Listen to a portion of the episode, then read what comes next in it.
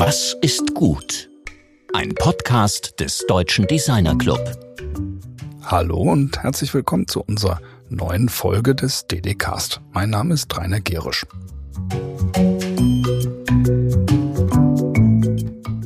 Wir hoffen, die Parade der interessantesten Was ist gut Antworten aus der letzten Woche haben euch gut gefallen. Unser heutiger Gast, Dr. Tatjana Gorbaschewskaja, ist als selbstständige Architektin und in Lehre und Forschung für die Hochschule für Gestaltung in Offenbach und die Peter Behrens School of Arts in Düsseldorf tätig. Sie hat ihr Architekturdiplom an der Universität von St. Petersburg abgelegt und den Master in Advanced Architectural Design bei Ben von Berkel an der Städelschule in Frankfurt erworben.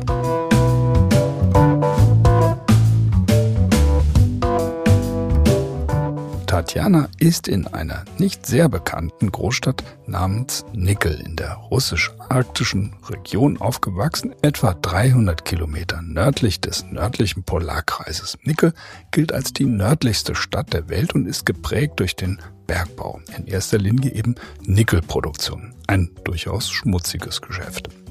Mit ihr redet Georg über die russischen Interessen in der Antarktis und die Geschichte der Stadt Nickel mitten in der arktischen Wüste, eine Art Raumstation unter lebensfeindlichen Bedingungen.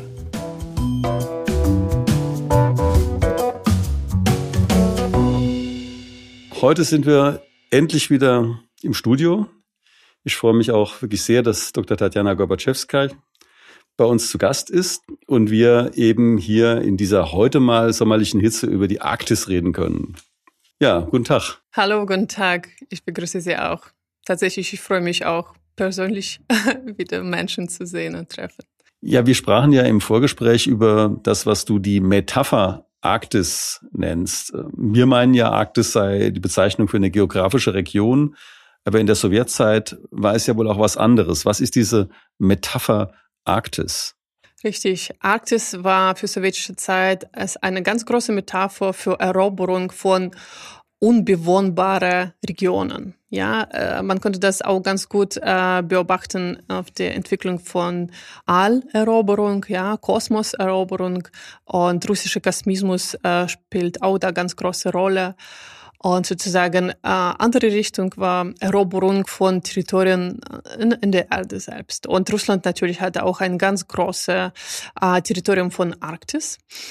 Und ähm, sehr viele Forscher haben sich in diese Richtung ähm, sozusagen fokussiert und entwickelt, ja, weil ähm, natürlich durch die Eroberung von Arktis Russland hätte noch vierfache Territorium auch erobert, ja, das ist sozusagen äh, Erweiterung von eigener äh, Macht. Äh, bis zum Kosmos und der weiteste unmöglich besiedelbare Landschaften. Ja, und natürlich durch diese ideologische Prägung, ähm, es war ein ganz ähm, äh, starkes Beispiel, dass ja diese Ideologie kann überall besiedelt werden, von Mars bis zum Mond. Und äh, wir können unsere Kultur und unsere Güter und Forschung äh, überall bringen. Daher ähm, war tatsächlich ein ganz großes Netzwerk von arktischen Städten aufgebaut und Nickel als ein davon. Davon würden wir detaillierter sprechen. Und es war ein ganz großer Wunsch, Agrarlandschaft und so Grünhäus äh, äh, Greenhousings äh, bis zu eigene Werkstättebau und ähm, städtebauliche Systeme. Ja? Sozusagen, dass ähm, autonom ähm, diese Stadt in der arktischen Wüste sich kann komplett versorgen. Und Leute können mit Top-Kultur und Ausbildung ausgestattet sein. Und das ist ja, wenn man diesen Wunsch realisiert, also die Arktis zu besiedeln oder zu erobern, mhm, genau. heißt das ja auch, dass da irgendwie gebaut wird. Also wie wurde denn da in dieser Arktis gebaut? Was wurde da gebaut? Richtige, komplette Städte, ja, wie zum Beispiel ähm, ja, in der Stadt, wo ich bin aufgewachsen, sind Nickel. Ich glaube, wir werden viel davon heute erzählen, weil das ist ein unikates Beispiel äh, von der Stadt äh, mit komplett äh, gestalteter urbaner Kontext in der Arktis. Ja, wir haben große Plaza gehabt, wo Leute können sich sammeln, äh, Kunstschule, Hochschulen und äh, Musikschulen, ja, äh, mit sozusagen, das war auch ein ganz großer Fokus, ähm, die nördlichste, ich weiß nicht, Stadt zu bauen und da Leben im volle Aspekten zu gestalten. Ja. Und das, das ist ja im Grunde, das ist ja eigentlich eine arktische Wüste. Also man muss sich das ja so vorstellen, als würde man jetzt irgendwo auf dem Mars oder in der Sahara eine Stadt bauen. Also wie? Genau, genau das.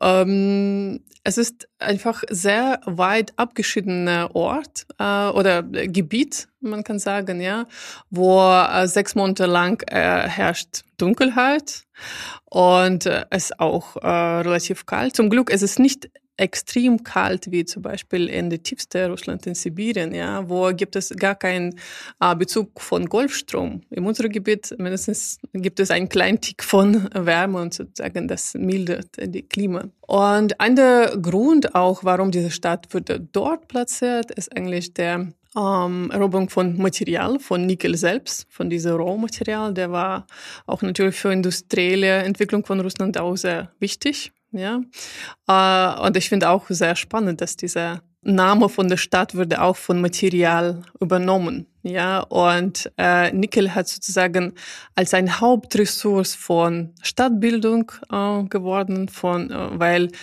ähm, wie gesagt, diese Stadt wurde ganz künstlich gebaut in der sozusagen arktische Wüste, so wie Georg hast das schon genannt. Ähm, es war schon davor von Kanadier erste Forschungen gemacht und dieser Territorium früher vor dem Zweiten Weltkrieg gehörte zu äh, Finnland auch äh, und sozusagen der erste, aber das war ein äh, temporär äh, sozusagen bewohnbarer Ort, ja.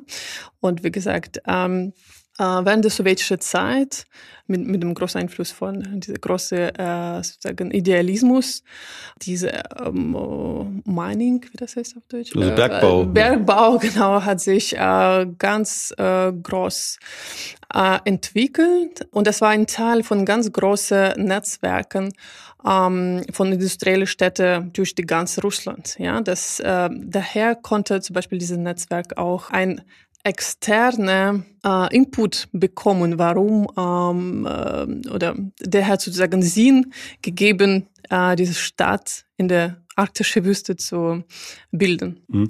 Und die Stadt ist ja, liegt die jetzt auf diesen Nickelminen oder bei den Nickelminen? Also in welchem Verhältnis stehen diese Minen zu dieser Stadt? Äh, oder es gibt ja wahrscheinlich auch Abraum äh, von der, also wie kann man sich diese Stadt vorstellen? Also ich habe überhaupt kein Bild davon. Jetzt habe ich eine Idee, es ist eine Stadt, die, die dreht sich nur um ein Material. Die wurde wie so ein, äh, wie so ein Raumschiff irgendwie in diese arktische Wüste gebaut. Also wie soll man sich das vorstellen? Wie sieht es da aus? Ist tatsächlich der, der Haupt- ähm, oder Ursprung äh, gestartet von dieser äh, Mining, von, äh, von diesem Bergbau. Und dann um dieses um Werk wurde erste Reihe von Häusern gebaut, dann die zweite Reihe von Häusern. Und man konnte tatsächlich das ist auch ein ganz unikater ähm, äh, Kontext, der kann man in Nickel beobachten, äh, der jede politische ähm, oder ideologische Regierungsmacht hat eigene Art von äh, städtebauliche Konzepten da auch involviert. Ja, das zum Beispiel, man konnte bei dieser ersten Hausreihe sehen, ähm, ja, 50er Jahre äh, Holzbau, äh, so zwei, zwei Stück äh, Gebäude bauen. Dann Ende 50er, Anfang 60er Jahre, ähm, äh, die haben angefangen, so aller modernistische äh, Stadt äh, bauen, äh, organisieren und bilden. Ja, und man konnte tatsächlich nach dem Grundriss äh, von der Stadt sehen, dass es Schicht für Schicht hat sich weiter Richtung Zentrum von dem, ähm, von dem Fabrik sich weiterentwickelt in, in, und verbreitet in dieser äh, arktische Region. Ja, das war sozusagen ein äh, Herz. Und ähm, vielleicht wir kommen dazu im Gespräch wegen der Abfallmaterialien, äh, ja, der der Byproducts von äh, von der Produktion, ja. ja. Da, dazu kommen wir. Aber äh, das tatsächlich war so ein Schicht für Schicht entwickelnder Stadtplanung entwickelte Prozess, mhm. wo kann man tatsächlich auch ähm, und während der sowjetischen Zeit oder generell in der russischen Geschichte ziemlich ähm, typisch, dass sozusagen neu kommende Regime äh, komplett vernichtet, was war vorher gebaut, ja. In diesem Stadt, man konnte das immer noch nachvollziehen, ja. Und äh, tatsächlich jede Jahrzehnte einfach äh, bei Straßenwechseln beobachten. Wir haben ja durch die Polarstern-Expedition, also dieses ähm, Forschungsschiff, das in die Arktis gefahren ist, dieses Jahr zurückkam, viele Informationen darüber bekommen, wie sich die Arktis entwickelt.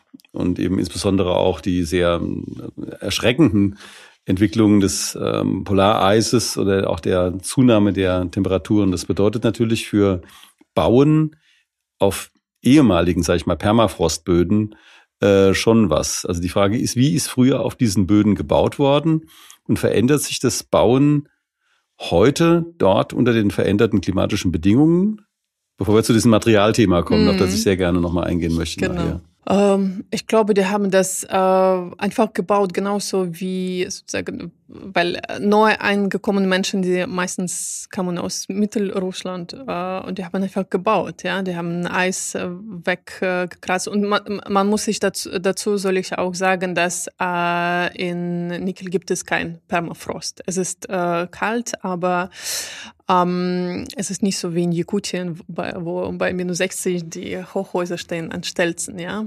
Es ist extrem kalt, aber äh, genau. Und Städte wurde gebaut, ja, äh, zum Beispiel alle ähm, Fundamenten wurden mit bestimmten Berechnungen auch gemacht und gewärmt, aber um die Infrastruktur und wie diese Infrastruktur wurde aufgebaut, als tatsächlich ein komplett künstlicher Konstrukt, äh, darüber, ich glaube, sollen wir tatsächlich in Details kommen, weil, als hast du schon erwähnt, ja, das ist sozusagen ein künstlicher Konstrukt wie ein äh, gelandeter, ein Mondschiff, ja, tatsächlich die, die gesamte Infrastruktur wurde künstlich aufgebaut. Ja, die es musste für die Menschen ähm, ausreichende Mengen von Hauswärme und äh, zum Beispiel auch ähm, Straßenbeleuchtung und ähm, es, es muss um, um alle diese Ressourcen muss versorgt werden. Ja, und es war nicht sozusagen nachhaltig, nicht von ähm, aus eigenen Ressourcen erobert, aber tatsächlich von der Stadt, von oben, ja, ganz vertikal alles, ähm, alle notwendige Nutzwürden bedeckt. Du, du beschäftigst dich ja mit, ähm, eben auch in deiner Forschung mit Materialien. Also eine Materialforscherin, wenn man so sagen kann. Und mir erschien in unserem Vorgespräch eben dieses Thema dieser, dieser Materialkruste, irgendeine Art irgendwie Überzug äh, von dieser Stadt äh, unglaublich interessant. Und das äh, führt auch das, auf das zurück, was du vorhin sagtest, dieses Abfall genau. als Material, was gleichzeitig mit der Stadt entstanden ist und mit der Stadt irgendwie interagiert. Was, was ist das für ein Abfall und wie wird diese Stadt von diesem Abfall da beeinflusst? Ja, tatsächlich, als ich habe schon gesagt, das Werk und Bauwerk war sozusagen Herz von dieser Stadtentwicklung, ja, und die Hauptziel, ähm, äh, Ziel, äh, warum diese Stadt wurde da äh, gegründet. Und bei äh, größeren, äh, größer Eroberung von äh, Ohr oder von ähm, Kerz. Kerz, genau, ja. würde äh, große und große Menge von Abfallmaterialien äh, sich äh, sammeln. Und da gab es äh, ja zwei sozusagen Möglichkeiten, das zu nutzen. Am Anfang kann die haben das einfach auf der Seite gelagert, direkt neben dem Werk. Und als ich habe gesagt, ja, es war in direkter Straßen sozusagen nach, ähm, äh, straßliche Nachbarschaft, ja, Werk, äh, Wohnsiedlung und dieser Abfall ähm, Bereich. Äh, und es sah so aus, es, es heißt Schlag, ja, mhm. das ist im Prinzip so ein verbrannter Sand, kann man äh, sehen.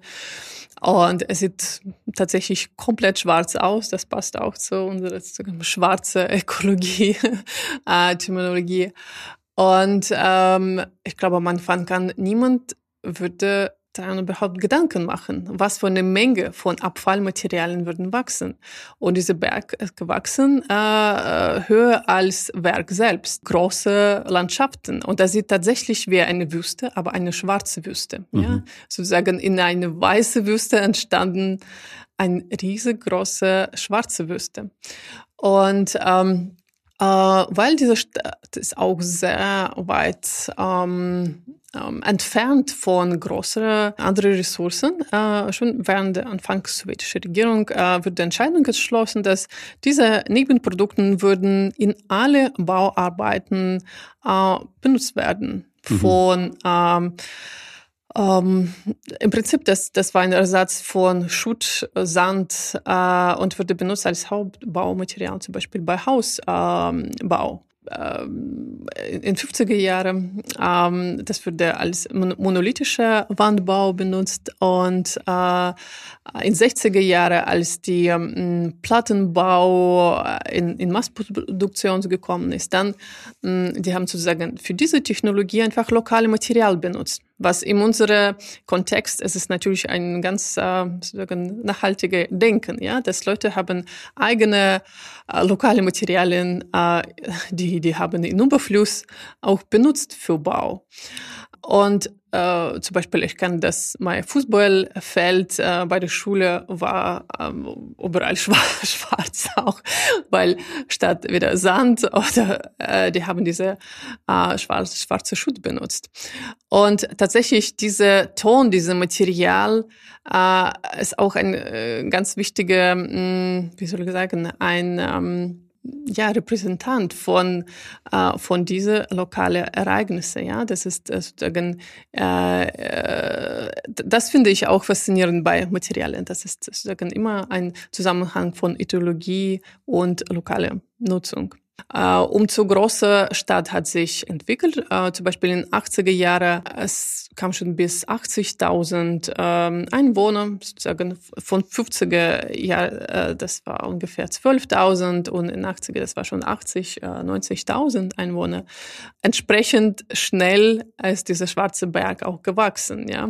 Das konnte man auch ganz gut nachvollziehen, diese ähm, sporadische Entwicklung. Und das ähm, Absurde dabei ist, bei ähm, Eröffnung von Ort von dieser Ablagerung, die haben äh, damit nicht gerechnet äh, oder äh, nicht abgerechnet die Windrichtung. Äh, dominante äh, äh, Windrichtung war genau von dieser Berg Richtung Stadt.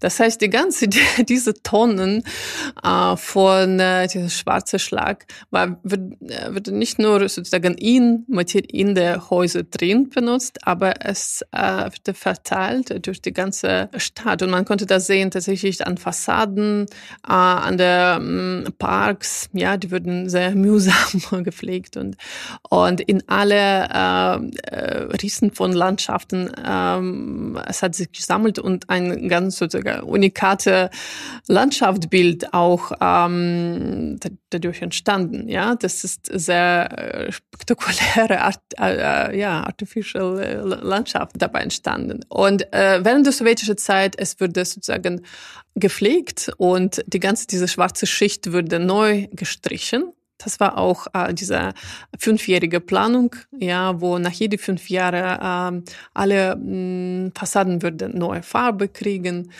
Und es ist natürlich interessant, was passierte danach, äh, als ähm, es wurde nicht mehr kontrolliert, sozusagen von Top-Down von der Stadt, aber als nach dem Kollaps von Sowjetunion niemand hat sozusagen diese Kontrolle mehr gehalten und statt und diese, diese sozusagen unikate Ökologie äh, erstes Mal in Kontakt zu tatsächliche lokale arktische Umgebung im Kontakt gekommen ist. Ja.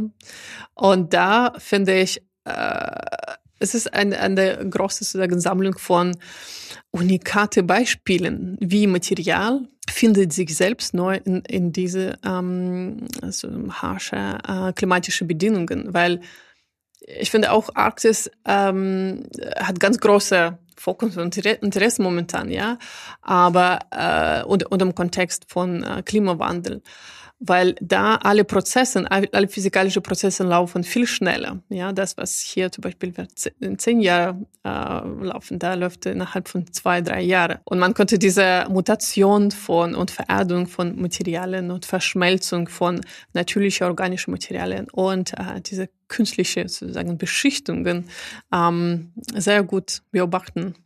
Das ist ja natürlich ein ganz äh, herausragendes Beispiel äh, sozusagen einer einer reinen konstruierten, wie du es vorhin schon gesagt hast, ideologisch äh, geplanten Stadt, mhm. die an der Stelle letztlich nichts anderes war als eine ja, Siedlung um eine, um eine, um eine Bergbaustruktur und die dann aber eben auch eine Kultur bekommen hat. Also was war denn, äh, oder wo sich eine Kultur entwickelt hat?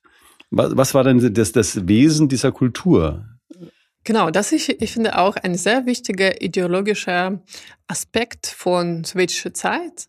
Ja, es war äh, gewünscht, nicht nur sozusagen diese unbewohnbare Regionen zu besiedeln, aber auch bringen eigene Kultur rein. Ja, und genau in diesem Stadt konnte man das sehr gut beobachten. Zum Beispiel, wir haben eine große Musikschule gehabt, wir haben eine große Kunstschule gehabt, wir haben alle möglichen Sportaktivitäten gehabt und jede Kind war äh, irgendwo versucht und ähm, etwas äh, gelernt und studiert. Ja. Von der anderen Seite, äh, wir haben auch ähm, Theater gehabt, Konzerthall und das war eine ganz intensive kulturelle Programm. Ja. Das heißt, ähm, die Leute, die wohnen in dieser Umgebung, die mussten vollständige ja, kulturelle Erlebnis auch haben. Das, das war auch ein sehr wichtiger ideologischer Aspekt. Das ist ja, wenn das wir jetzt auf diese Stadt gucken, man, die ist für uns wirkt es skurril, du hast es vorhin den Begriff absurd äh, verwendet. Ja. Äh, sie ist völlig unbekannt, ähm, äh, sie ist absolut einzigartig. Und wenn man jetzt fragt, also das ist ja was, das ganz Besonderes, das uns irgendwie so entgangen ist, also ich hatte davon noch nie gehört.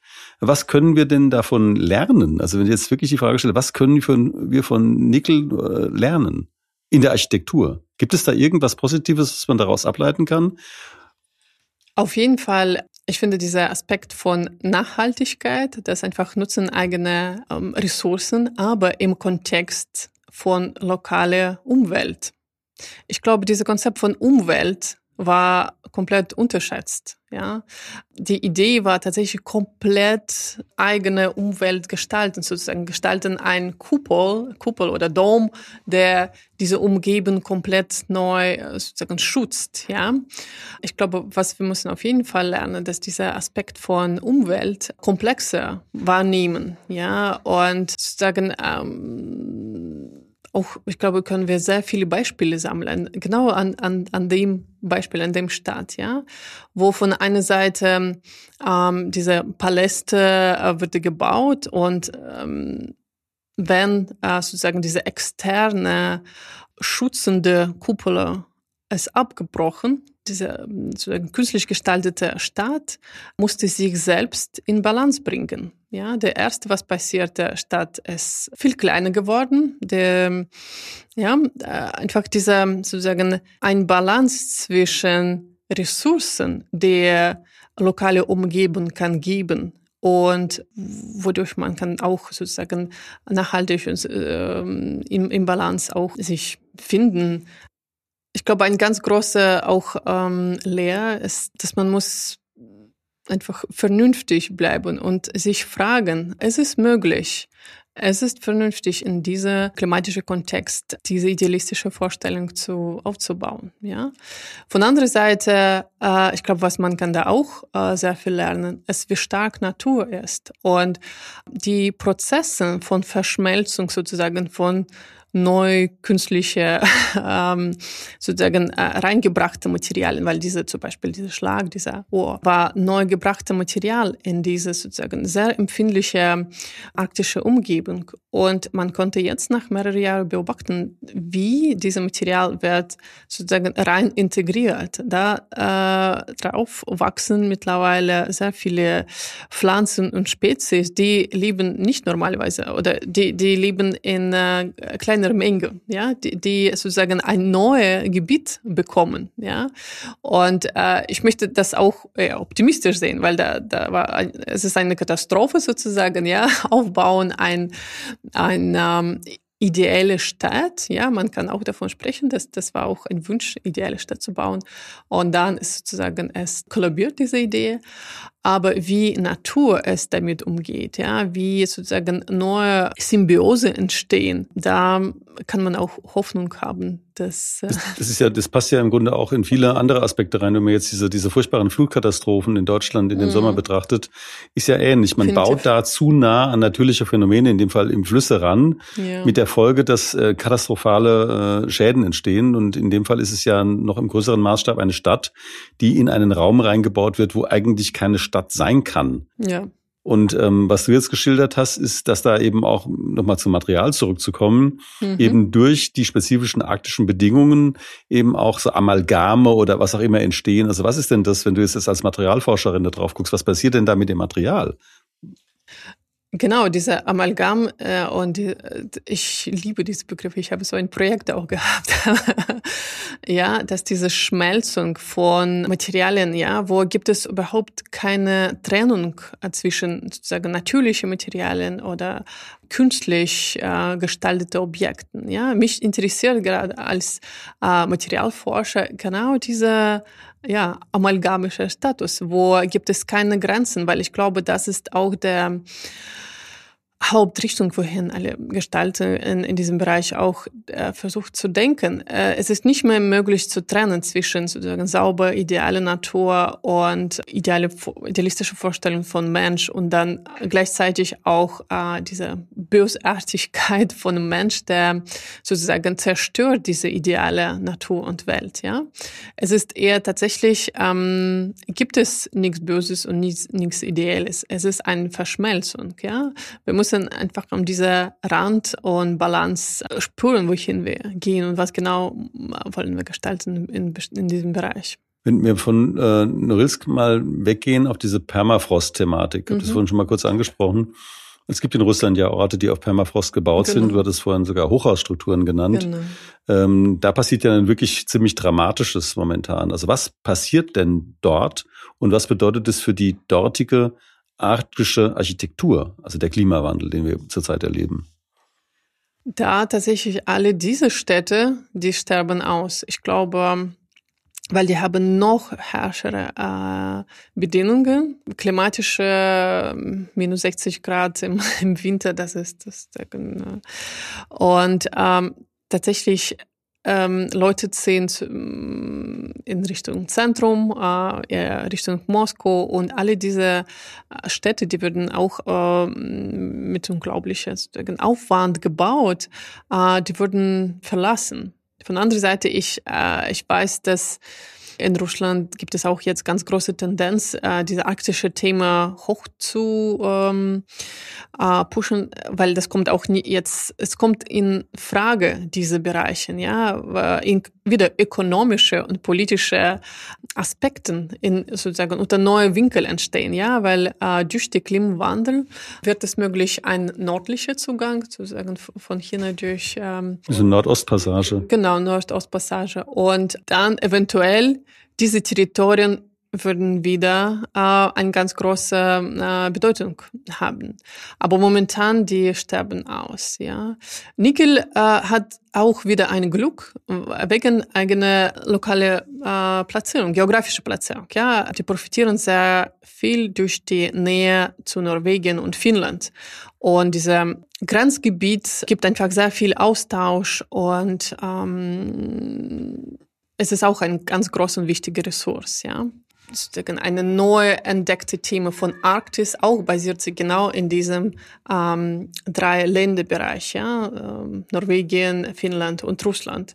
Und ähm, es wird auch sehr viel darüber auch diskutiert und gesprochen, ob eventuell entsteht so ein neuer Hauptstadt oder ein inter, interkulturelle äh, Hauptstadt von Arktik, ja. Tatjana, wir stellen am Schluss ja immer diese Abschlussfrage, was ist gut?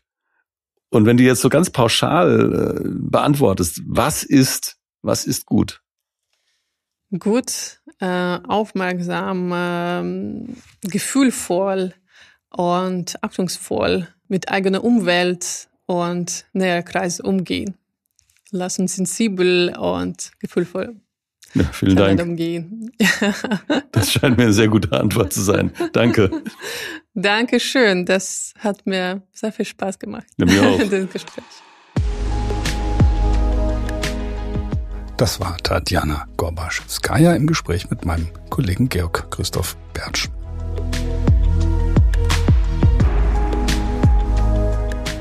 Nächste Woche sprechen wir mit dem vielfach ausgezeichneten Designer, Künstler, Designforscher und Institutsgründer an der Bauhaus-Universität Markus Weisbecken über Plakate für Tanzensembles und für Künstler von Weltrang und über die grundlegende Transformation, in der sich die visuelle Gestaltung zurzeit befindet.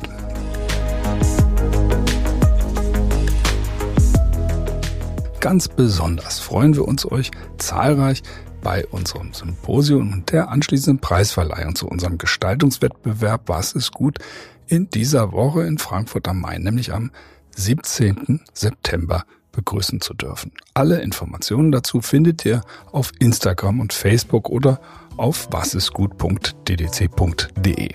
Bis dahin alles Gute und bleibt vor allem gesund. Eure DDcast Redaktion.